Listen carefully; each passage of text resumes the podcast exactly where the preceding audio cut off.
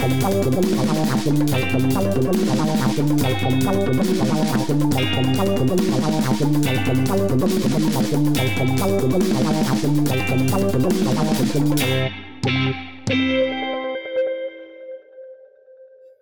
¿qué tal? Buenos días, buenas tardes, buenas noches. Mi nombre es Alonso Rodríguez. Yo soy Daniel Salas. Y este es nuestro podcast, La Caja de Rodríguez y Salas. Hola gente, una semana más aquí con ustedes. Y esta semana va a ser especial porque tenemos una invitada que está en la primera temporada, como toda la temporada creo. Hemos visto los Oscars con ella. Eh, una amiga de, hace tiempo y a los que recién nos están viendo es una persona muy chévere. La queremos mucho. Noelia, Noelia Ponce. Hola. Hola, Noelia. Hola chicos, gracias por invitarme por tercera vez. Creo que creo que cuando no hay ideas me llaman. eres la caserita de acá. Eres parte de la casa. Eh, bueno, hoy tenemos un tema muy interesante, Aloncito. Sí, hoy vamos a hablar acerca de el doblaje, justo como lo dijimos en nuestra última transmisión de Twitch. Aprovechamos para decirles, vayan a vernos en Twitch los jueves en la noche, ahí hablamos y hacemos cualquier cosa que salga ese rato para interactuar con ustedes y bueno, también damos un pequeño adelanto de lo que vamos a tratar en el próximo episodio. Exacto. Hola Noé, ¿qué tal? Gracias por estar con nosotros una vez más. ¿Cómo están chicos? ¿Qué tal sus episodios pasados? Bien. ¿De qué han hablado? Hemos hablado de... de todo. invitaba a maestros y ahora tocaba hablar un poco más de, este mundo del arte que es el cine. Como un tema un poco salciante, como dicen los españoles. Eh, las traducciones. Qué interesante tema. Y en general, en, particular la traducción latina, eh, porque bueno, casi todos los países tienen traducciones, hay algunos países que consumen más que otros de lo que yo sé, por ejemplo, los alemanes casi todo lo ven en alemán, o sea, casi hay muchas casas para traducción ahí. Y acá en Latinoamérica también, ¿no? Creo que muchos de los clásicos que hemos visto de niños han sido, eh, creo, ninguno en el idioma original. Y empecemos con un poco de la historia de la traducción. ¿Qué nos puedes contar al respecto, Noé, de, de este desarrollo que se ha generado? Bueno, en sí, lo que es el doblaje empezó en México, en, la época dorada del cine mexicano, cuando Hollywood invertía dinero en el cine mexicano durante la Segunda Guerra Mundial. Fue más o menos en 1938 cuando Disney eh, lanzó la primera película íntegramente en español, que fue Blancanieves, que fue doblada incluso en los Estados Unidos. Y tenía unas variaciones muy especiales en los acentos, ya que era la primera en ser doblada. Y no eran actores de doblaje, simplemente eran actores que hablaban el idioma y que los ponían al estudio y a grabar. Entonces, debido a esa diferencia lingüística y de acentos que tenía la película, se buscó ¿no? una, una decisión de buscar una opción de doblaje ubicada en Hispanoamérica. Entonces ahí es donde hicieron México. Y a partir de ahí salió la otra producción que ya fue íntegramente grabada en lo que es Hispanoamérica, que fue Dumbo. Y ahí se grabó en Argentina por una empresa argentina eh, llamada Sonofilms, en 1942 más o menos. Y luego después este, la, Metro Golden Mayer mandó desde Nueva York al primer elenco de actores de doblaje a la Ciudad de México para doblar sus películas y los cortos de dibujos animados como Tommy Jerry, etc.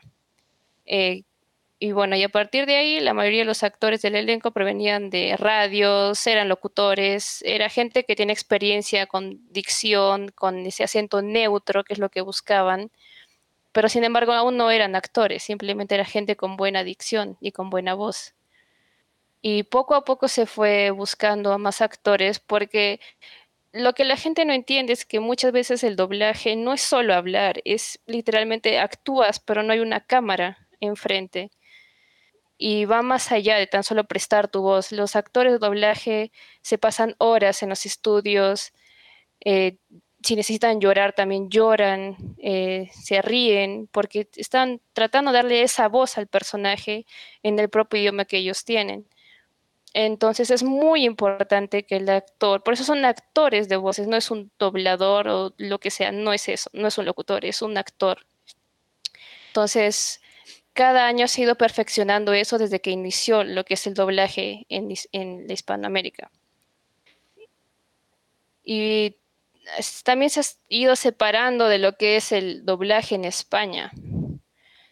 Muchas veces en España el doblaje simplemente era tal cual, ¿no? Era esto, el diálogo así, bueno, lo decimos exactamente igual en español. Pero se perdía mucho porque no puedes traducirlo tal cual está en inglés.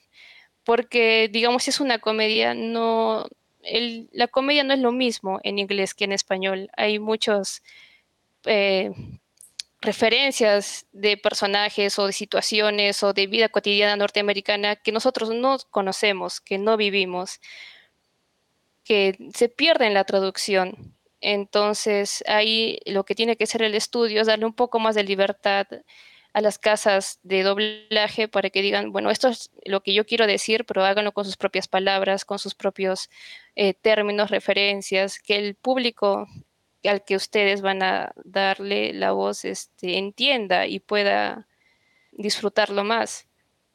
Entonces, más o menos de ahí parte la, la historia de cómo, cómo nace el doblaje en lo que es Hispanoamérica, ¿no?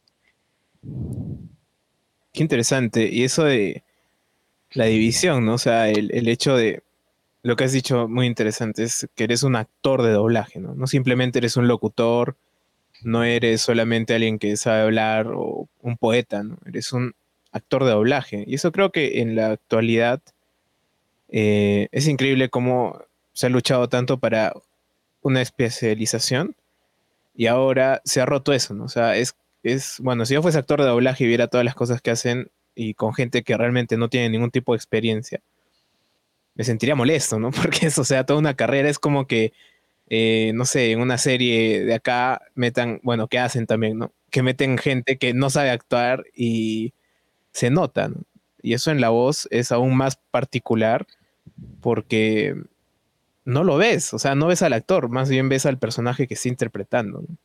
¿no? Qué interesante eso, Aloncito. No sé qué, tienes que decir. A mí me, sorprende, por ejemplo, eh, actualmente, obviamente, ¿no? Cuando haces el doblaje, eh, se ve, por ejemplo, en los documentales, en todo, que está el actor con su guion frente al micrófono y tiene, pues, ¿no? Una pantalla de referencia donde está viendo eh, la escena que está doblando.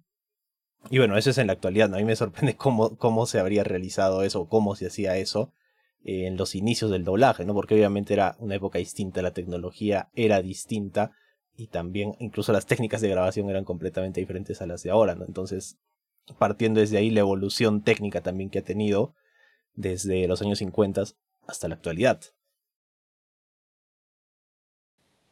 Exacto, sí, y ahora veamos esta, estas técnicas.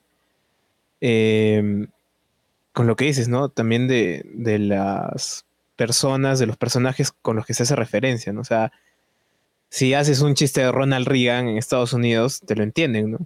Pero en Latinoamérica, ya, mano, y más en esa época que la información era muy eh, de países, no era tan global. A mí me gusta, por ejemplo, el caso de los chicos del barrio, que su doblaje, por ejemplo, usaban muchas cosas así de México, ¿no? Por ejemplo, número uno siempre hablaba de Luis Miguel o hacía chistes parecidos, ¿no? Con cantantes. Igual en... ¿Cómo se llama esta serie? Había otra de Cartoon Network que también hacía eso todo el tiempo, ¿no? Ah, en Pokémon también, ¿no? Que se tomaban el tiempo para cambiar el doblaje y incluso en Los Padrinos Mágicos me acuerdo que habían chistes que no se entendían muy bien por el tema de que estaban literalmente traducidos, ¿no? Del, del idioma original que sería el inglés. Claro. Otro ejemplo que yo recuerdo mucho es de Shaman King. Chocolov, por ejemplo. Claro. O sea, el, personaje en inglés es totalmente diferente, ¿no? Pero en español la traducción que le hacen es, muy, muy chistosa, ¿no? En caribeña, como diríamos. Claro, y si te vas ya, no sé, a series un poco tal vez más para adolescentes, adultos, todas las series que dan en Warner, ¿no? Que por ejemplo, como hablábamos la otra vez, eh, creo que a muchos nos chocó eso de que cuando cambiaron el idioma español, ¿no? y que tenías que poner el Sí. zap para ver en, en inglés. Sí, sí, sí, sí, sí, fue, fue muy feo ese cambio. Y bueno, con esto nos adentramos en esto de los doblajes en series y en películas, ¿no? Que son igual que un actor normal, son dos cosas diferentes, ¿no? Son dos bolos diferentes, como dirían. Eh, ¿Tú no ves qué, qué diferencias o en el doblaje de, de mm, series? ¿Qué, qué cosas ves que se hacen eh, de diferente? También puede ser ¿no? algún tipo de diferencias con otro tipo de doblajes. Bueno, en lo que son las series, este, ¿quieres hablar de series tipo con humanos o series animadas también? Los dos, los dos, sí. Lo que sí he visto bastante eh, entre series, por ejemplo, series animadas, lo que sí se ha visto mucho a lo largo de los años es de que los estudios grandes han tenido más permiso con las casas de doblajes en cuanto a los mexicanismos, que es lo que dice eh, Alonso, que le gusta de los chicos del barrio, etcétera. Eso lo que él dice que le gusta es, son mexicanismos. Que si bien el resto de los países de, de Latinoamérica no somos, eh, bueno, no somos de México, no hablamos tal cual ellos hablan, pero sí lo entendemos porque son referencias que ya hemos tenido desde mucho, hace, desde mucho tiempo, con el Chavo, con un montón de series. Entonces, que son palabras que sí entendemos, pero no las usamos porque no somos de allá, no es nuestro dialecto. Pero al ver una serie, al, al hablar como escuchábamos antes otras series mexicanas o personajes mexicanos con referencias de personas latinoamericanas, lo hace mucho más eh, familiar, lo hace eh, más fácil de ver y de oír. Y no veo mucho de eso, o no se ha visto mucho de eso en lo que son las series con, bueno, sitcoms, por ejemplo, porque ahí sí tratan de traducirlo tal cual es el chiste original. Eh, por ejemplo, si vas a ver Friends o The Office eh, en doblaje, no es un mal doblaje, simplemente es una mala traducción. Porque los actores de doblaje sí hacen su buen trabajo, sí hacen bien su parte, pero en lo que va la traducción no es la adecuada, porque están traduciendo tal cual es en inglés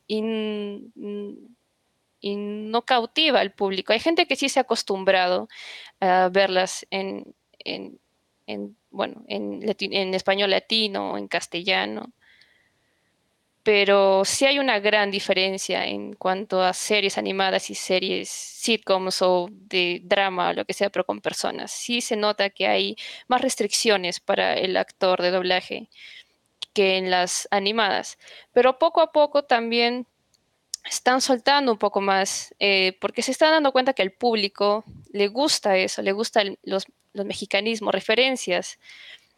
Eh, por ejemplo, un buen ejemplo que te podría dar sería eh, Deadpool, que es una, no, no, es, no, es, no es muy antigua, la película es de ahora, bueno, más o menos, de hace unos años, pero si tú ves Deadpool en inglés y luego la ves doblada, es otra película. El actor de doblaje, por más de que sea el gran Pepe Toño Macías, que es un capo que literalmente es el actor que siempre has escuchado en películas, siempre hace la voz de Leonardo DiCaprio, de Matt Damon, eh, del Capitán América. Eh, hace tan buen trabajo haciendo Deadpool que ni siquiera lo reconoces. Y la forma en que traducen los chistes o le dan otro significado, otra interpretación de los chistes es mucho más amena. Eh, te hace morir de risa. Incluso en lo particular a mí me gusta mucho más Deadpool doblada que en inglés. Porque siento que hay chistes más de acuerdo a nosotros por la región. A mí no me va a dar mucha risa escuchar un chiste de Martha Stewart, porque no la conozco la mujer, sé quién es, pero no es de mi época, no es nada que ver con nosotros. Y sí me daría mucha más risa si es que Deadpool se burlara de Paquita la del barrio. O sea, sí me daría mucha más risa. claro, sí. Sí. Sí, y bueno, en ese, en ese caso eh, ha sido muy interesante, ¿no? Pero hay otros, como por ejemplo Friends, cuando yo la vi, toda la vida la vi en inglés, o sea, porque no, no había forma de, no, no podía verla en Warner, no la pasaba en español. Y de ahí yo me acuerdo un día fuimos a la casa de Alonso y estábamos viendo y también The Big Fan Theory. Y fue como que, oye, mano, ¿qué fue?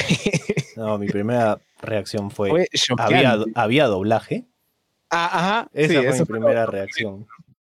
Claro, que ha sido justo en la época del zap, que podías hacer zapping y todo, ¿no? Que, que prácticamente ahora ya te obligan a comprar el paquete extra porque ya te dan todo en el idioma eh, no original, ¿no? sino ya en la De traducción. la región. Exacto. Entonces, eh, hay también algo importante que dijiste, ¿no? Eso de estar acostumbrado a. O sea, cuando uno se acostumbra, sea la serie que sea, o seria, eh, sea la música que sea, cuando le escuchas de otra fuente o de otro idioma es raro, ¿no? Es como, por ejemplo, el rock. Me acuerdo en tu casa, Alonso, cuando escuchábamos rock y nos metíamos a buscar y había gente en ruso, en inglés, pero tú lo escuchabas y decías, qué raro este inglés, ¿no? y era pues ruso o alemán o turco. Claro. Era como, Ujú. "Oye, qué raro este inglés, ¿no? Y mirabas y decías, ah, pues no, no era inglés, ¿no? Es, es otro idioma. Entonces ahí eh, es un gran punto de, de atracción, ¿no? Y es algo ¿no? con lo que hablábamos de la nostalgia, ¿no? Acá también se aplica esto de la nostalgia. Sí. No sé Creo qué que también eh, entra mucho a tallar lo que es temas presupuestales, ¿no? O sea, de cuánto presupuesto dispones para, para hacer el doblaje y con eso también, bueno, tomas decisiones, ¿no? De qué estudio utilizar, a qué actores y todo eso, ¿no? Un ejemplo que siempre me gusta para eso es eh, Breaking Bad, por ejemplo, ¿no? Que el doblaje, en este caso por el presupuesto, lo hicieron en Argentina y fue en un estudio pequeño, ¿no? Y, por ejemplo, de los actores, eh, no se puede criticar el trabajo porque está muy bien hecho. Hay escenas que son perfectas y cuadran muy bien la interpretación. Pero en temas de calidad de audio ahí sí ya difieres un poco. Me dices como que acá hay algo que no cuadra. O que no, no se termina de mezclar bien con todo el ambiente que, que te propone, ¿no? La serie. O bueno, en este, claro, en este caso era la serie. Claro, en ese caso también porque Breaking Bad cuando salió no, no tenía el público que tiene ahora. La serie acabó y se convirtió en lo que ahora es. Entonces, todo también parte de, de eso, ¿no? De cuánto el, el, el estudio quiere invertir. Claro, de lo que proyecta, por así decirlo, a futuro. Claro, y ahí también entramos con esto de, de las calidades, ¿no? Yo hace poco estaba viendo con mi mamá en Netflix series así, pues, policíacas de, de Islandia, de Groenlandia, de países, pues, que, que o sea, de no ser por Netflix, jamás en la vida hubiésemos visto. ¿no? Y ahí, ¿qué pasa con la traducción? Que se nota que es eh, traducción hecha como que diciendo, bien tranca que llegue a Latinoamérica, ¿no? O sea, es un estudio, se escucha, ¿no? O sea, las traducciones igual no son malas, pero el problema es la mezcla en general de la traducción. Y es otro de los temas que poca gente se pone a pensar, ¿no? Y dice, o sea, la gente piensa que solamente es el diálogo encima y listo, ¿no? Pero se tiene que hacer una remezcla, eh, volver a mezclar el sonido ambiental y por cada idioma, ¿no? Entonces ahí también entramos con lo que decimos del presupuesto. Y volvemos a lo mismo de que son actores de doblaje, ¿no? O sea, no son simples personas que contratas en el periódico y, y ya, pues, ¿no? Es, es algo mucho más experimentado. Y continuando con eso, eh, para ustedes, ¿cuáles serían las mejores, los mejores ejemplos que han sentido en series de doblajes? Ya. Eh, yo te diría que Malcolm, el del, el del medio. ¿Tú no? Em, voy a hablar de dibujos porque en, lo que son series con personas eh, normalmente veo en inglés. Eh, pero en, bueno, en dibujos, eh, series, yo creo que hasta una cierta parte, bueno, ¿quién no puede decir que Los Simpsons es una de sus series favoritas en cuanto a doblaje? Claramente que va a haber gente que dice, no, que a partir de la, o sea, de la temporada 15, porque los despidieron a todos y renunciaron y hubo nuevo cast y todo eso.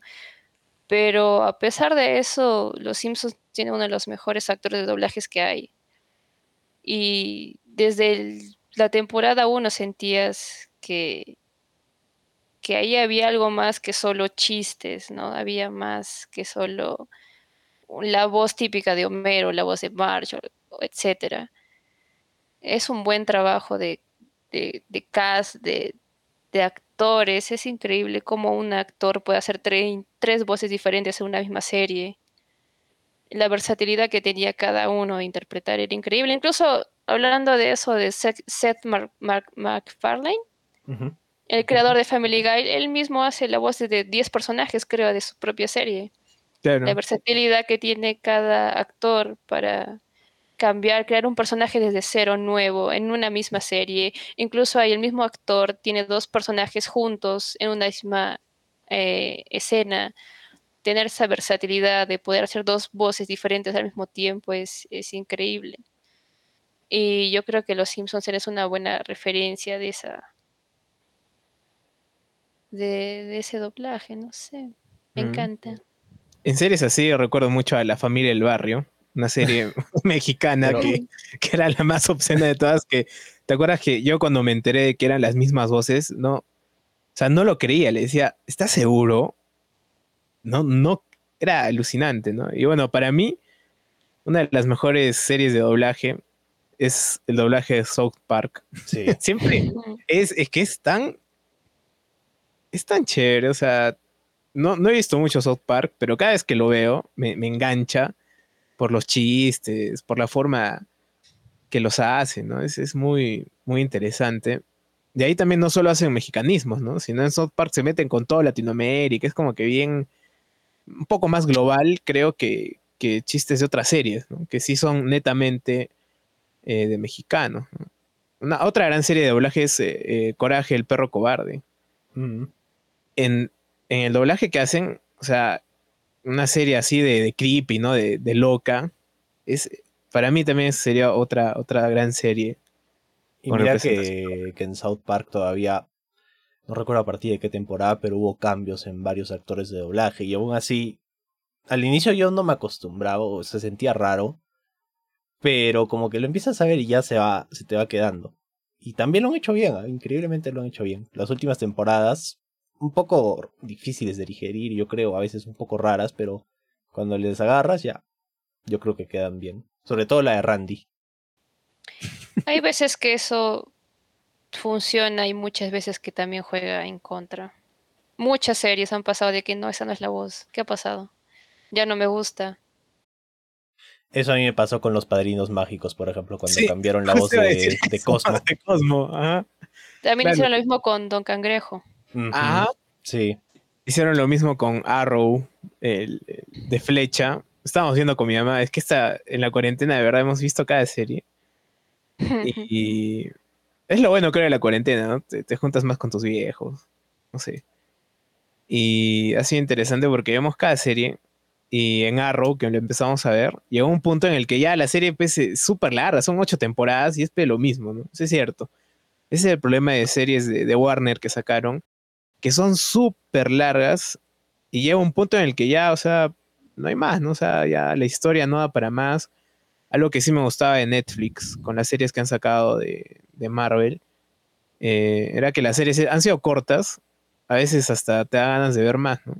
Pero en las de Warner sí me, pareció un exceso. Y justo en las últimas temporadas cambian de, personaje y el mismo personaje tiene la misma voz, pero o sea, ni siquiera la cambia. El actor de doblaje hace igual las dos voces. Entonces es como que ahí te dices, ¿qué, qué fue, mano? O sea, ya te sacó totalmente del, del personaje. De la inmersión. Ya te sacó de la inmersión, sí, o sea. Y mira que Malcolm, Aloncito, en las últimas temporadas, la voz de Lois también cambia. Ah, sí. Es la misma que la de la mamá. En la serie, pero igual lo, supieron hacer súper bien. Claro, a mí, a mí lo que me gustaba, por ejemplo, de Malcolm en las primeras es de que, de verdad, o sea, cuando escuchas a Lois sientes pues el todo el feeling de una madre así, que todo el tiempo se para enojando, que grita y todo eso, o sea, se notaba de verdad. Era muy, muy real. Sí. Igual la voz de Hal. Sí. Que muy, muy buenos, muy buenos doblajes. Bueno, ahora los fails, ¿no? De, de la traducción, que sí sería estos cambios, ¿no? Como, como tú has mencionado, Aloncito, de, de, mis, de los padrinos mágicos. Lo de ¿Tú te acuerdas de, de, por ejemplo, no cambiaron la voz, pero cambiaron los mexicanismos, le quitaron los mexicanismos y le cambiaron el tono de voz a Jake el perro en Hora de Aventura. Cierto. Y no es lo mismo. No es lo mismo porque las primeras, o sea, las primeras temporadas te vendieron un Jake más sabrosón, más, más cachondeo, más de calle. Y de la nada te cambiaron a un Jake que era más serio, que ya no ah, decía. ¿No cambiaron de, personaje? No. No. Yo sé. No, porque el mismo, el mismo actor de doblaje comentó y dijo, ¿sabes qué? Cartoon Network no quiere que hagas esto más. Ah, mira. Y si no estás de acuerdo, contratamos a alguien más. Pero el, aquí va otro punto, que a veces los actores de doblaje pasan tantos años haciendo el mismo personaje que te encariñas, es tu personaje. Claro. Imagínate perder eso. Entonces él dijo, no puedo perder a Jake porque me encanta ese personaje y no quiero que alguien más lo haga. Entonces, si no lo puedo hacer como yo quiero, no me, o sea, no quiero perder a Jake, entonces haré como ellos quieren. Entonces, es la misma voz, pero de diferente, tiene otro tono de voz. Es más serio, ya no es, ya no es de barrio, ya no es el Jake de barrio que conocíamos. Claro, le quitaron como que su marca personal de las primeras temporadas. Claro, y eso ya va desde la cabeza de Cartoon Network. Y ahora que lo dices. Ya no puedes hacer nada. Me pongo a pensar, o sea, hay como que un año que es hito, y desde ahí Cartoon Network empezó a hacer eso en todas sus series animadas, en el mundo de Gumball, y todas las que salieron en adelante, tipo Steven Universe, Clarence, hasta Ivy, ya de ahí más series nuevas no conozco. Un show más. Y quitaron los mexicanismos, o sea, ahora que hago una retrospectiva sí, sí, sí, sí concuerda con las fechas. Sí, pero ahí en Clarence, bueno, para mí Clarence es la, la última gran serie y el mundo de Gumball. Esas dos series me encantan, o sea, cada vez que, que veo eh, y encuentro esas series me quedo viéndolas, ¿no? Pero sí tienes mucha razón. Mira, hasta tal punto que yo pensé que era otro actor de doblaje. Porque era hasta una voz más grave. O sea, me acuerdo, era al inicio era súper aguda, muy, era un más elegante. Y después ya. Era, era más rasposa también la voz. Ajá. Ah, mira, que lo que me voy a enterar. bueno, entonces. Eh, yo creo que eso de las de los mexicanismos fue la época dorada de los 90, ¿no? 2000.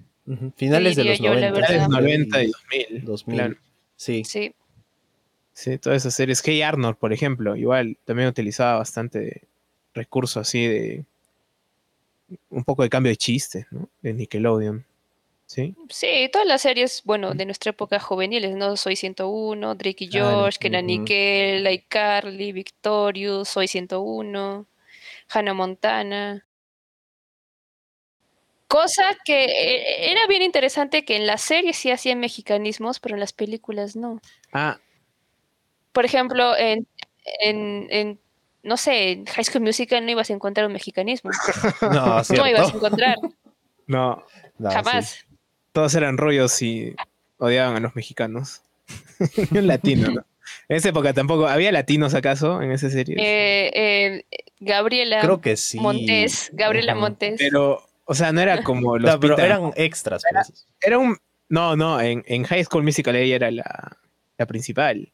Claro. No, no, pero que te digo así, personajes étnicamente eran ah, no, no. Ah, no. No. No, no había. Mira, creo que una de las pocas que, que sí se tomaba así los mexicanismos bien este a nivel exagerado, o sea, por ejemplo, ¿qué pasó ayer?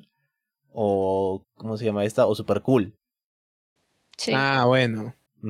Claro, esas son una de las pocas así que sepa que exageraban demasiado los, los mexicanismos, ¿no? Y que llega un punto en que, por ejemplo, ya hay gente que solo ha visto Super Cool también en español, ¿no? Y no la ha visto nunca en, en inglés. Es que, ¿qué pasa? Que ese estilo de películas, si te das cuenta igual que, que em, ¿cómo se llaman estas películas? Scary Movie también es puro mexicanismo. ¿Qué pasa? De esas películas, creo que el 80% de sus diálogos son malas palabras.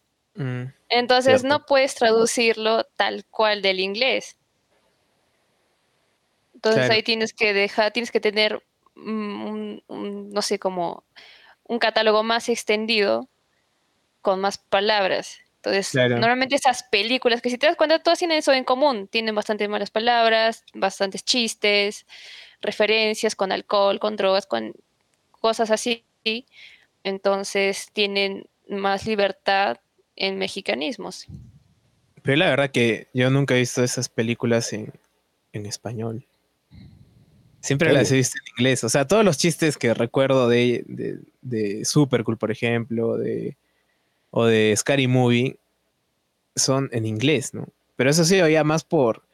Que bueno, también resulta de, de- depende de cada uno, ¿no? O sea, en esa época justo mis hermanos empezaban a, a hacer el, el curso para dar el examen en inglés. Y por la moda, ¿no? Todo lo miraban en inglés. O sea, alucina que hasta El Señor de los Anillos le he visto en inglés dos veces con mi hermano y de ahí me gustó y la terminé viendo en inglés, ¿no? Y ahora cuando la veo en español me, me raya, ¿no? Entonces ahí también es algo, es algo interesante, ¿no? De, de, de los momentos. ¿no? Y de cuando te agarra una serie que ya ha sido traducida y por A o B te has metido en, la, en el idioma original y la traducen y ya pues cambian. Hay muchas cosas que también influyen. Por ejemplo, yo sí noté esa diferencia cuando viví en Lima y quería ver una película X, no animada, sino una película normal.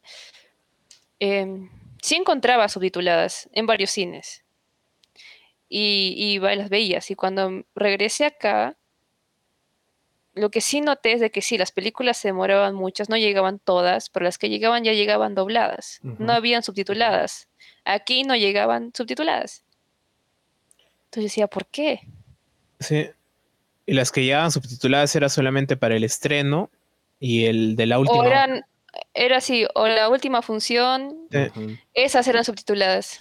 Sí. Sí. Yo, por ejemplo, tuve la suerte de ver Joker subtitulada. No había en, no había en español todavía para cuando yo fui a verla. Igual Yo la vi en con-.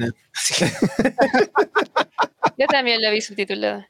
Es que en ese tipo de casos, es que cuando sabes que el actor ha pasado mucho tiempo en preparación física, mental y vocal para llegar a ese nivel de actuación, no la puedes ver doblada, creo yo, porque todo lo que hizo el actor sería así si lo ves doblado, porque el actor de doblaje, por más bueno que sea, no pasó por lo mismo que pasó el actor de verdad. Sí, totalmente de acuerdo. Bueno, yo la vi el Joker en subtítulos y también me acuerdo que terminé, bueno, es, eh, tenemos que hacer un episodio solo del Joker, porque realmente terminé de verla, me impactó tanto, o sea, me quedé llorando así, traumado un par de días. Y otra que vi subtitulada fue Parasites. Justo, ¿Hay, hay doblaje esa? Creo que no, o sí. no tengo idea, Yo no sé, no he visto. pero en Parasites me acuerdo que justo con Yanis fuimos, pues, eh, era el último día de proyección. Y nos enteramos y dije, ala, pero hay que verla pues en el cine, ¿no? O sea, esa, esa película sí ameritaba pagar tu Esa yo entradita, la vi en Cuevana. comprar tus palomitas, tu hot dog, tu cafecito, irte al cine, pues, ¿no? Me acuerdo que fuimos hot dog. Y éramos seis personas en la sala. O sea, la última hora, pues, no había nadie, ni los que estaban eran parejitas ahí medio calentonas, ¿no? La clásica de esta hora, ¿no? Pero de verdad la terminamos de ver y igual, ¿no? Salí así en shock. Vinimos a mi casa en shock. Ella se fue a su casa en shock. Pasaron dos semanas y seguimos así buscando en internet esas, de esas películas, ¿no? Que tienes que buscas en internet una explicación y que te ronda la cabeza y que la piensas y la piensas. Claro. Como Para la naranja mecánica, por final ejemplo. explicado. Exacto, sí. Sí. Y dices, y lo lees y dices, no me cuadra, voy a ver otro. Y esa película me, me recordó mucho a La Naranja Mecánica. Cuando lo vimos en el colegio, lo vimos en inglés. No sé si te acuerdas Sí. que el DVD que llevaron estaba en inglés. Y no sé, o sea, de verdad es esos recuerdos, ¿no? Que no tengo con traducciones en español, ¿no? Tal vez otra gente, de hecho que sí, no sé. Creo que, no sé, siento que se divide en dos grupos. Siento que hay gente que dice como, no, no la voy a ver doblada, no, eh, yo a ver en su idioma original, no solo en inglés, sino también con los animes, ¿no? Claro. Como que no, yo la voy a ver en japonés porque eh, en Takataka se disfruta mejor. ¿no? Sí. Es cierto, Eh. yo tenía ese, ese estigma de que, o sea, siempre me aguantaba ver Claro, doblado. porque yo, yo vi Death Note doblada y mis amigos me querían asesinar, porque me dijeron, ¿cómo la vas a ver doblada? Tienes que hablar en Takataka. Y yo dije, "Mm, no puedo. Es que para mí tengo un chip que dice, es animado, lo tengo que ver doblado. No sé por qué. Claro, a mí, por ejemplo, no me Y- termina de cuadrar el japonés, pero ya poco a poco creo que superé eso. Y ahora sí, normal puedo verlo así, ¿no? En su idioma original. Pero aún así, hay cosas que todavía no me, no me terminan de cuadrar. Como que exageran mucho la voz a veces. No sé, siento que me están gritando y que en una situación normal, o sea, en una situación cotidiana, no se daría en ese no se daría de, de esa forma, ¿no? La interacción. Claro. Pero ahí también hay- entra el debate, ¿no? Sí, como dicen, ¿no? Eh, realmente hay ese tipo de, de personas. eh, como en la música, ¿no? En la música hay gente que solamente escucha rock en español y solo rock en español. Hay otra que solamente escucha rock en inglés. Y ahí yo también, en otro episodio hablamos con Alonso de la mayoría de viejos o de nuestros papás se han criado con los dos idiomas. O sea, apreciaban tanto la música en español como en inglés. Y también por eso vienen los grandes éxitos de los ochentas, ¿no? Y en ese disco encontrabas rock en español, un poquito rock en inglés, había rock eh, de Inglaterra, había rock de acá de Argentina, de Chile, estaban los Y prisioneros. Los, los Indoshin o Adashin, como le decía él.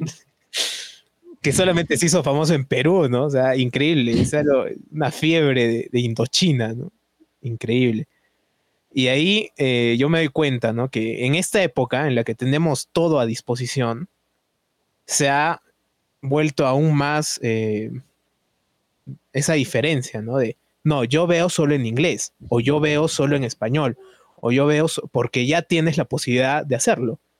Antes Claro. mirabas lo que te venía, ¿no? O sea, simplemente prendías tu tele y mirabas, pero ya, ¿qué, qué ibas a hacer? No, no sé qué, qué sienten ustedes. Llegaba, llegaba doblada, la tienes que ver así y ya está. No es como que, ay, señor, este, no, no tengo mi stream, no tengo mi Netflix para cambiar el idioma que quiero. O amigo del puesto, bájame los subtítulos. O sea, no había eso. Como el video. Claro, Como el video de cómo se llama este actor. En tuve fe. M- MPG4, ahí Claro que a, a mí me has Llegaba lo vendido. que llegaba, veías y te aguantabas. Punto. A mí me has vendido en español de España. Y a mi pata le has vendido con subtítulos. Y tenías una misma iWon. ¿Por qué Won? Sí, oye, no, yo me acuerdo que comprábamos así y hasta con cuando eran muy nuevas la gente pasaba, ¿no? Por la pantalla. Claro. No, que le preguntabas, ¿tienes, ¿tienes este en español? No, solo la tengo en subtitulada ahorita. Sí, qué loco. Sí. Hay gente que odia ver las películas subtituladas. Sí. Las detesta. Dicen, no. Y no es porque, no sé, siento que a veces es como te da pereza leer. Hay gente que me dice que sí, que a veces mientras leen se van perdiendo imagen de arriba. Sí. O, o también hay gente, digamos, ahora, no, ya no en el cine, sino ahora hay gente que ve series o películas, lo que sea, y las tiene de fondo en español mientras hacen cosas extra, ¿no? Cocinan, limpian, arreglan Ajá. cosas. Entonces dicen, no la voy a poner en inglés porque no entiendo y no, no las voy a estar viendo, ¿no? Mm. Entonces la, la pongo ahí en- doblada de fondo mientras yo estoy haciendo otra cosa. Sí, sí. Igual me parece con. Bueno, hay gente, bueno, ahora realmente ya muchas más personas en, en el país hablan inglés, ¿no? Pero increíblemente, como te digo, yo estoy viendo en Netflix series, pues en, en Islandia, Groenlandia, ¿no? Que ahí sí, pues, en, en mi vida una vez traté de ponerlo y, loco, ¿no? O sea, y me vacila, o sea, es interesante, pero obviamente no voy a estar con mi familia almorzando, viendo la serie y leyendo cada subtítulo, ¿no? Entonces ahí yo recién entendí la magnitud de cuando alguien me dice, me pierdo lo que estoy viendo. Cuando recién empecé a ver series que no entendía, o sea, que es en otro idioma que no sé el inglés, ¿no? Eh, igual con Dark, por ejemplo. Yo me acuerdo cuando empecé a ver Dark, eh, me vaciló porque fue justo en la época que estaba Yana, pues, ¿no? Toda la gente acá alemana, ¿no? Y, tenía el oído de entender palabras, ¿no? Y eso de, ay, mira, sí, sí entiendo, sí entiendo un poquito, ¿no? Que sea ese pedacito de que te dicen Halo, ¿no? O de Big día, y te dices, ah, Dios, entiendo. Esa, esa emoción. Pero ahí también entiendo cuando estoy almorzando, pues, ¿no? Y mientras leo el subtítulo, ya se pasó para la escena con, no sé, que Jonas agarró la, tontera de su linterna, ¿no? Y yo, ¿qué, fue? ¿Dónde salió esa linterna? me perdí todo por leer el subtitulito, ¿no? Entonces ahí, eh, ahí los entiendo. No sé, no sé ustedes, ¿no? Ahí, ahí recién he sentido ese, ese golpe, ¿no? De, de, no entender lo que pasa. Sí, a mí me ha pasado también con, por ejemplo, estaba viendo una serie noruega, que es este Ragnarok. Y una vez así probé, pues mientras estaba haciendo mis cosas, igual, ¿no? tratar de, de hacer mientras veía los subtítulos y no podía, me perdía cosas igual importantes, ¿no? Que eran relevantes para la trama. Igual me, me ha pasado con el anime y es como que desde ese momento, si quiero ver algo que es de un idioma que no, no entiendo nada de nada, me obligo a que tengo que verlo. Obligatoriamente así tengo que estar, sí, en, en un 100% concentrado, ¿no? En eso. Y sin hacer otra cosa más, porque si no, me voy a perder algo. Sí, Sí. Y bueno, ahora pasemos a, las películas. Aunque, no sé, bueno, es que para hablar de series es mucho, ¿no? Realmente cada serie tiene su, su, nota diferente, ¿no? Y los idiomas, ¿no? Que, a veces digo, qué chévere sería saber todos los idiomas, ¿no? O sea, mm. te pones ahí y, escuchas y los disfrutas. Interesante. Bueno, ahora en películas. En películas, eh, yo considero que hasta la tienen un poco más fácil y utilizan el presupuesto de la serie, que es pues, de, no sé, ¿cuánto tienen? 30, 20 capítulos, y lo utilizan todo ese presupuesto para ponerlo en una película de dos horas. O tres horas, en la actualidad, ¿no? Y ahí yo también quería hablar y, y estaba viendo una película de Chaplin y ya habían traducciones los subtítulos abajo, ¿no? Será como te, en las películas mudas te decía el diálogo, una, un globito, y abajo había un subtítulo, pero bien arcaico, pues, ¿no? O sea, estaba viendo las recreaciones de, la época, y bien arcaico, pues no parecía máquina, tipeado, ¿no? Como que estaba dentro del, negativo, no sé, no, no sé cómo lo harían. No sé, no si nos puedes comentar un poco de, ese desarrollo también de, del cine en la traducción. Eh, ¿Traducción o doblaje? Eh, doblaje, doblaje, sí. Bueno, como te dije antes, ¿no? Tipo, al inicio, es que, ¿qué pasa? Que las películas que traducían eran películas de Estados Unidos, eran de Hollywood. Entonces ahí, digamos, no sé, ponte, si es una película animada de Estados Unidos, ¿quién le hace la voz a tal personaje? Es un actor, un actor en todo sentido de la palabra, Tom Hanks, es, eh, no sé, Scarlett Johansson. Ese tipo de actores les dan las voces a los personajes, pero acá no. Acá no vas a ver a Darín haciendo de en Toy Story. Jamás. A Franchella, ¿no? No vas a ver a Franchella.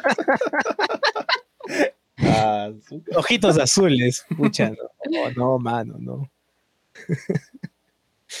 Qué interesante. Es muy cierto, sí. Sí, sí, sí. ¿No? Pero este esas traducciones, ¿no? Em, por ejemplo, ¿qué, ¿qué, películas tú recuerdas así con, con cariño? Posiblemente de la niñez, ¿no? Que ahí cuando éramos niños todo lo mirábamos traducido. Eh, la única película que recuerdo mucho haberla visto traducido es Shrek, ¿no? claro, pasa que en lo que es eh, películas animadas sí o sí las tienes que ver en español, bueno, en dobladas, ¿no? Porque el niño no va a estar leyendo. Eso. Jamás en la vida te van a dar una película subtitulada, animada, jamás. Y yo sí he visto algunas películas subtituladas animadas eh, por dos motivos. Una, una la vi que fue intensamente porque el cast en, en inglés me gustaba más porque estaban actores de comedia que me gustaban. Y luego vi otra que era Moana porque no me quedaba de otra. Era o ver Moana o no ver nada. Y estaba en Estados Unidos. Y sí se nota mucho la diferencia, sobre todo cuando son animadas, porque los actores de doblaje hay muchos, una, hay una cantidad infinita de actores, pero siempre van a haber esos actores que se van a quedar en tu memoria, que tú sabes de que este es la voz de tal personaje, esta es la voz de tal, esta es la voz de tal, es otro personaje, pero es la voz de este, de este. Entonces, cuando tú escuchas no sé, este, no sé, a, Shrek, al actor de doblaje de Shrek, que si no me equivoco es, a ver, déjame buscar, es este, Antonio Macías, creo que era. No. ¿El original? Claro, ya, por ejemplo, la voz de Shrek es Humberto Vélez, o sea, Humberto Vélez, ya, que es el ah. mismo de eh, Homero Simpson. Incluso en la misma película de Shrek, este, el actor hizo de Shrek, hizo de Lord Farquaad. Entonces, tú sientes la voz del actor de doblaje y puede que lo, las, o sea, sabes que es Shrek y luego ves otra serie, otra película y sientes el timbre de voz y dices como que, ah, yo reconozco esa voz. No sé dónde la he escuchado, pero reconozco esa voz. Y me siento más como que la conozco y sé de dónde viene. Y es como que algo más conocido. Entonces, eh, ¿cuál era la pregunta? Ya me olvidé. Yo también, pero sí, nomás, está interesante. la familia, ¿no? Aparece el, pelado. La familia. Toreto. El Toreto. el pelado. El pelado de Rápidos y Furiosos. ¿Cuál de todos? es que hay muchos, pues está él, está La Roca. Pues no, no, no, la Roca, la Roca ya no actúa en esa película. ya no, se peleó, se peleó y se fue. Qué loco. Pero ahí en Shrek, en, en este ejemplo, eh, la original es Mike Myers, ¿no?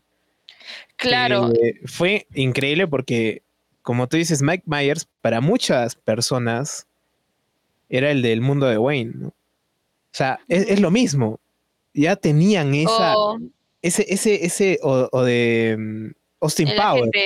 Austin Powers. Entonces ya es como que lo escuchas y ya te da risa. O sea, tiene, tiene ese, tono, ¿no? Igual con lo que dices tú de, del actor de doblaje, ¿no? Eso, eso de la, la familia, ¿no? Eso de de recordar. Claro, es, como que tú creciste. Un domingo en la noche, ¿no? Ustedes han crecido viendo este Dragon Ball. Entonces tú escuchas a Mario Castañeda hacer otro, dices, es la voz de Goku. Sí. No, me importa qué, no me importa qué personaje esté haciendo ahora, pero es Goku. Yo no, porque era satánica, así que. Mensaje subliminal, ¿no? Y justo a mí me pasaba eso, por ejemplo, no me acuerdo el nombre del actor, pero era con el que hizo de Luke Skywalker y que también hacía Los Caballeros del Zodiaco y Mm. No me acuerdo qué otras series, pero sí, también. O sea, se reconocía al toque la voz. Sí. Aquí hay un. Les voy a dar un dato interesante que tal vez la gente que ha visto, obviamente que la gente, creo que solo ha visto Shrek en español doblada. Pero Shrek en inglés tiene acento escocés. Mm. Y la gente no sabe porque nadie lo ve más en inglés. Pero Shrek tiene un ligero acento escocés cuando habla en inglés. Mm. Bueno, gente, ya saben, miren, miren Shrek en inglés. Reflexión del día. Pero antes, escuchen en YouTube, pongan acento escocés. y recién ahí van a poder saber qué es un acento escocés. Eh, eh, esa es otra de las cosas. Eh, nosotros en Latinoamérica, y bueno, también en el otro lado, en Europa, en, en Estados Unidos no. Un poquito con Canadá, tal vez pero algo que me impresiona de Europa, eh, la gente que he conocido de ahí, es que están muy acostumbrados a eso de diferentes idiomas, ¿no? O sea, literalmente te vas a otro país y es otro idioma, cosa que en Latinoamérica el único fregado es Brasil, ¿no? Que Brasil, y es más, hasta los entiendes porque los brasileros en las fronteras y su portugués es muy diferente al de Portugal, ¿no? Es, lo mismo con lo de español de España y español latino, ¿no? Los, las jergas y todo, igual que los canadienses, el francés canadiense es muy diferente al francés de Francia, ¿no? O sea, tienen ahí sus cosas diferentes y eso es lo que me vacila de Europa, ¿no? Ese, ese hecho de realmente irte a otro país y consumir muchas cosas de varios países. Y no solo de Europa, ¿no? También vienen gente de Asia, las zonas que están pegadas a Asia, las zonas que están pegadas a Medio Oriente, al África. Entonces ahí lo, lo chévere es eso, ese intercambio, ¿no? Cosa que en Latinoamérica tenemos, pero yo creo suplantado con los acentos. ¿no? O sea, realmente yo me voy a Chile y cuando te vas a lo que Alonso contaba, que la vez, Aloncito, que pediste un sándwich de pollo, por favor, cuéntanos esa, esa historia tan Ah. entretenida. que- Sí, sí, sí. Que yo pedí pues un sándwich de pollo en Arica, yendo para Iquique. Y les pedí mayonesa. Y o sea, no me entendían que era mayonesa, porque ahí le decían de otro modo. Y era como que yo, mayonesa, esto de acá que es con limón y especias que le echas al pollo. Y no me entendían. Y, y te decía, ave, ave, ¿cómo te decía? Ave, ave, ave mayo, ave mayo ave decían. mayo. Eso. Y era Ave como que yo. ¿qué sabe mayo? Y cuando me dicen "Es esto y le echas esto, y era como que, ah, ya, eso es la eso ya, eso entonces, quiero eso. Y recién ahí me entendieron y me pasaron la mayonesa, pues. Porque era ave Claro. del pollo y mayo de la mayonesa. Y era como que, qué combinación tan rara de palabras, ¿no? Ave mayo. Sí, Sí. Sí, igual que el triple, ¿no? Cuando te, te venden un triple y te dicen todo lo que tiene y no, no les entiendes nada de lo que te dijeron, ¿no? Sí, o si no, en la playa, pues que me decían, ya había alquilado pues mi- mis sillitas y todo. Y me dijo el chico, "Ah", ¿yo qué? No entendí nada porque habló demasiado rápido. Yo, Un rap. ahí. Sí, literalmente me hizo la de Eminem, pues, y era como que yo, Traficando rimas. ¿puedes hablar un poquito más despacio?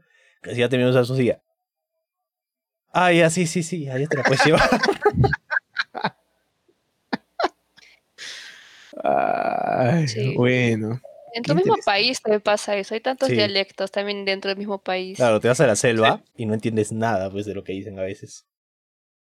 O me acuerdo una vez que cuando estaba yendo a Bolivia, pero estábamos yendo en auto y tuvimos que bajar en, en- ¿cómo se llama? En Eh, Aguadero. Desaguadero, ajá. Eh, habíamos viajado todo el día y estaba muerta de hambre. Entonces, ni bien llegamos, este, vimos al lado que decía pollería. Entonces bajamos, entramos, porque nos, moríamos de hambre. Y cuando llegamos a la pollería no vendían pollos, vendían polleras.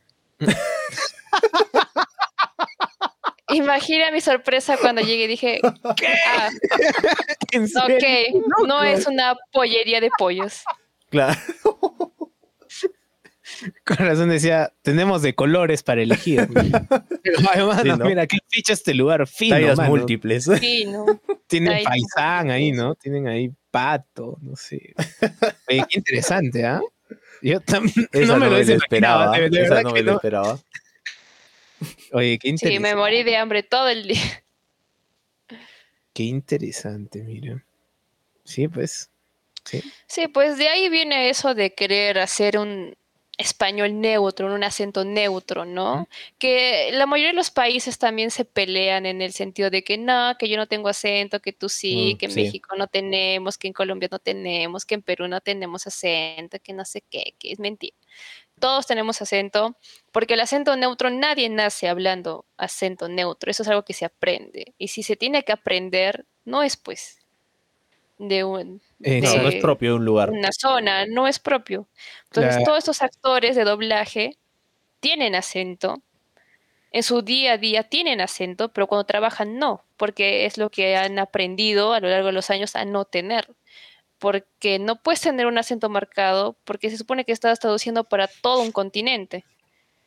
Entonces no puedes tener preferencia de uno solo. Y lo mismo pasaba en Estados Unidos en las películas, cuando empezó las películas al sonido, tenían ese acento transatlántico. A todos los actores les enseñaron el acento transatlántico, que es muy particular en esa época. Si tú escuchas una película, si tú ves a Humphrey Bogart de esa época, es muy diferente. La gente ya no lo hace ahora, obviamente, pero lo mismo pasó acá, que tenías que, o sea, ahora mismo si tú quieres estudiar doblaje, sí o sí tienes que llevar cursos de lenguaje, de vocabulario, de todo neutro. No importa si eres de Venezuela, de Argentina, de Chile, no importa, tienes que llevar el acento neutro. Muy interesante eso, sí, exacto. Sí, lo chistoso es que todos te dicen, no tengo acento con su acento, ¿no? Es como que, que voy a tener acento yo, parce. claro, ¿no? El arequipeño, ¿no? No, ¿cómo voy a tener acento? Cosas así que, que... Y hay lugares, ¿no? Y hay personas también que todos los acentos se les mezclan la, mayoría de gente que ha viajado por mucho tiempo, los mochileros, por ejemplo. Eh, tuve la, suerte de conocer una mochilera y conocí un grupo ahí de, chicas muy chéveres que tú los escuchabas y no, no sabías de dónde era su acento. O sea, te hablaban a veces como mexicanos, otras veces como argentinas, utilizaban jergas de Paraguay, utilizaban jergas de Colombia.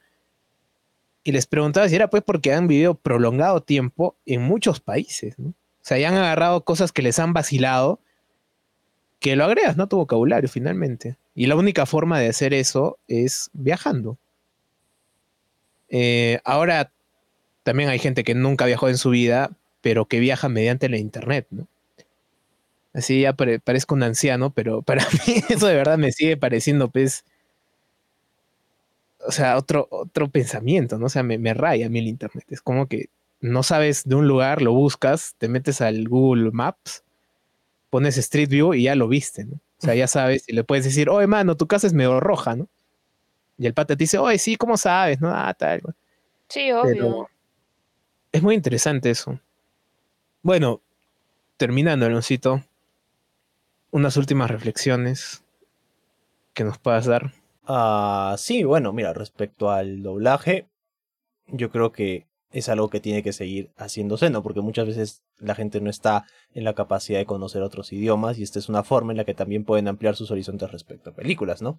Y si estás en la posibilidad de aprender otro idioma y de poder ver películas en ese idioma, úsalo, enhorabuena, porque es una forma también de practicarlo, ¿no? Y también muchas veces eh, conoces muchas más cosas o muchas más palabras para aplicarlas en, su, en tu aprendizaje posteriormente. ¿Tú no, eh? No, recalcar lo que hice. Eh, decirles que si quieres ver algo que tal vez no tenga doblaje, eh, trata de verlo igual. Si de verdad no te gusta, no hay ningún problema. Basta y no lo veas. Pero tener una mente más abierta, no ser tan selectivos tampoco porque ambas cosas tienen cosas muy buenas, tanto verlo en idioma original con subtítulos como también verlo doblado. Entonces, tener un poco más de, o sea, ser más open mind, decir como que ya hay estos dos mundos, creo que puedo vivir eh, mitad mitad, creo que sí se puede. Lo mejor de dos mundos, como Hannah Montana. Interesantes reflexiones. Bueno, yo también creo que hay que abrir la mente y bueno, también si no te gusta, ya pues no te gusta, ¿no? Finalmente. Pero no se puede saber si te gusta o no si nunca lo has experimentado. Como diría en un sketch de Franchella, en Poner Franchella, nunca digas nunca ojitos azules. Entonces, creo que con eso terminamos. Eh, muchas gracias, gente, por acompañarnos. Noé, eh, muchísimas gracias por, por haber estado con nosotros y esperamos que para la próxima temporada también te nos puedas unir en una charla así entretenida. Muchas gracias, Noé. De verdad. Seguro cuando no tengas a nadie más que invitar. bueno, gente, eso es todo. Por favor, eh, lávense las manos. Eh, hemos tenido por fin un día sin muertos. Que eso es, eso es de, celebrarse, pero hay que seguir cuidándose. Doble mascarilla, eh, su alcoholcito. Y nos vemos la próxima semana, el jueves en Twitch y el sábado o domingo con un video nuevo. Un abrazo, gente. Gracias por estar con nosotros. Cuídense mucho. Chao. Adiós, perros.